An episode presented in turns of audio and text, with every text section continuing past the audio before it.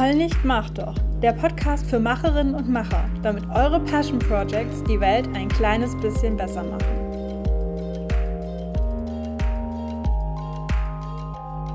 Was für ein Fest ist Weihnachten eigentlich? Das Fest der Geburt Jesu Christi, das Fest der Besinnlichkeit, der Familie, die zusammenkommt, von nah und fern, um die Computerprobleme der Eltern zu beheben. Ein Fest des Kommerzes, ein Fest, wo man ausnahmsweise in die Kirche geht, auch wenn man eigentlich mit Religionen gar nichts mehr im Hut hat? Ich würde sagen, Weihnachten ist das Fest der Passion Projects. Und in dieser kurzen und knackigen Folge erzähle ich dir fünf Gründe, die nicht ganz ernst gemeint sind, warum das so ist. Grund Nummer eins: Es regnet massenweise Geschenke. Ganz ehrlich, Weihnachten ist einfach der Feiertag, wo es am meisten Geschenke gibt, abgesehen vielleicht vom eigenen Geburtstag. Und es ist natürlich super praktisch, wenn man ein Passion Project hat und vielleicht eine neue Kamera gebrauchen könnte oder Zubehör oder was auch immer. Dann ist Weihnachten super, denn man kann sich dann diese Sachen wünschen oder man kann sich Geld wünschen und dann selber das kaufen, was man braucht. Es ist auf jeden Fall ähm, ein guter Zeitpunkt, um mal so seine Ressourcen aufzustocken. Punkt Nummer zwei. Die Geschenke kommen natürlich nicht von alleine nach Hause, sondern sie werden in der Regel von entfernten Ver Verwandten vorbeigebracht, die man vielleicht auch nur einmal im Jahr sieht. Und das ist dann natürlich nett zu Smalltalken, von denen gefragt zu werden, ob man denn immer noch Single ist und ob man ihnen nicht bald Enkelkinder schenken möchte und so weiter. Aber was noch toller ist, wenn man die Verwandten schon mal da hat, dann kann man mit ihnen auch seine Pitches üben. Sprich, du hast jetzt die perfekten Versuchskaninchen, um deinen Elevator Pitch einfach mal auszuprobieren und zu gucken, ob du ihnen kurz und knackig vermitteln kannst, worum es in deinem Projekt eigentlich geht. Bonuspunkte gibt es für die älteren Verwandten, die mit Computern und Internet und so weiter überhaupt nichts anfangen können. Hashtag Neuland. Und denen du erklären musst, was du da eigentlich in diesem Internet machst. Punkt Nummer drei. An Weihnachten verbringt man viel Zeit mit Warten. Zum Beispiel Zeit zu Hause, wo man wartet, bis es das nächste Mal was zu essen gibt.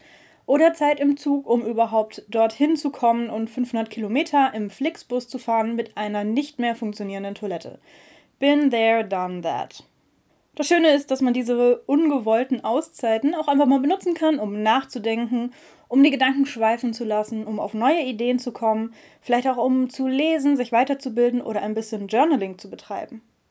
Und passend dazu Grund Nummer 4 steigt ja an Weihnachten und an den Tagen danach immer die Vorfreude aufs neue Jahr.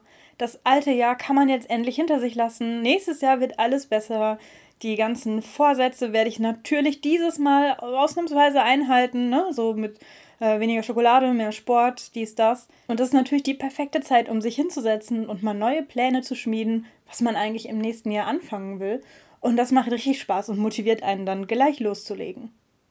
Der fünfte und letzte Punkt, das sind die Klassentreffen. Denn häufig finden um Weihnachten herum ja die ja, die allseits beliebten Treffen statt. Denn ja, meistens ist man ja eh nur an Weihnachten in seinem Heimatkaff. Und dann finden diese wundervollen Klassentreffen statt mit den Leuten, mit denen man Abi gemacht hat und wo man sich geschworen hat, dass man sie danach nie wiedersehen möchte. Und dann geht man doch hin und guckt, na, wer ist schwanger geworden? Wer hat sein Studium geschmissen? Wer hat damals angekündigt, in die große weite Welt rauszuziehen und wohnt jetzt immer noch bei Mutti? Ist der Stufenhotti immer noch so hot oder hat er auch schon Bierbauch? Und findet man die Zicke von damals immer noch so scheiße oder kann man sich mittlerweile mit ihr unterhalten? Wenn ihr bei so einem Klassentreffen seid und das Bedürfnis habt, so ein bisschen mein Haus, mein Auto, mein Boot mäßig anzugeben, dann könnt ihr einfach euer Passion Project nehmen und das ein bisschen, ja, aufbauschen. Dann wird aus dem popeligen Blog mit 100 Lesern ganz schnell ein aufstrebendes Online-Magazin.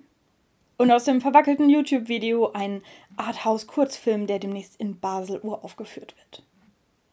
Wahrscheinlich wird dir eh keiner zuhören, weil irgendjemand sein Baby mitgebracht hat und dann alle drumrum stehen und sagen, oh, wie süß. Von daher wird deine kleine Notlüge nicht auffallen.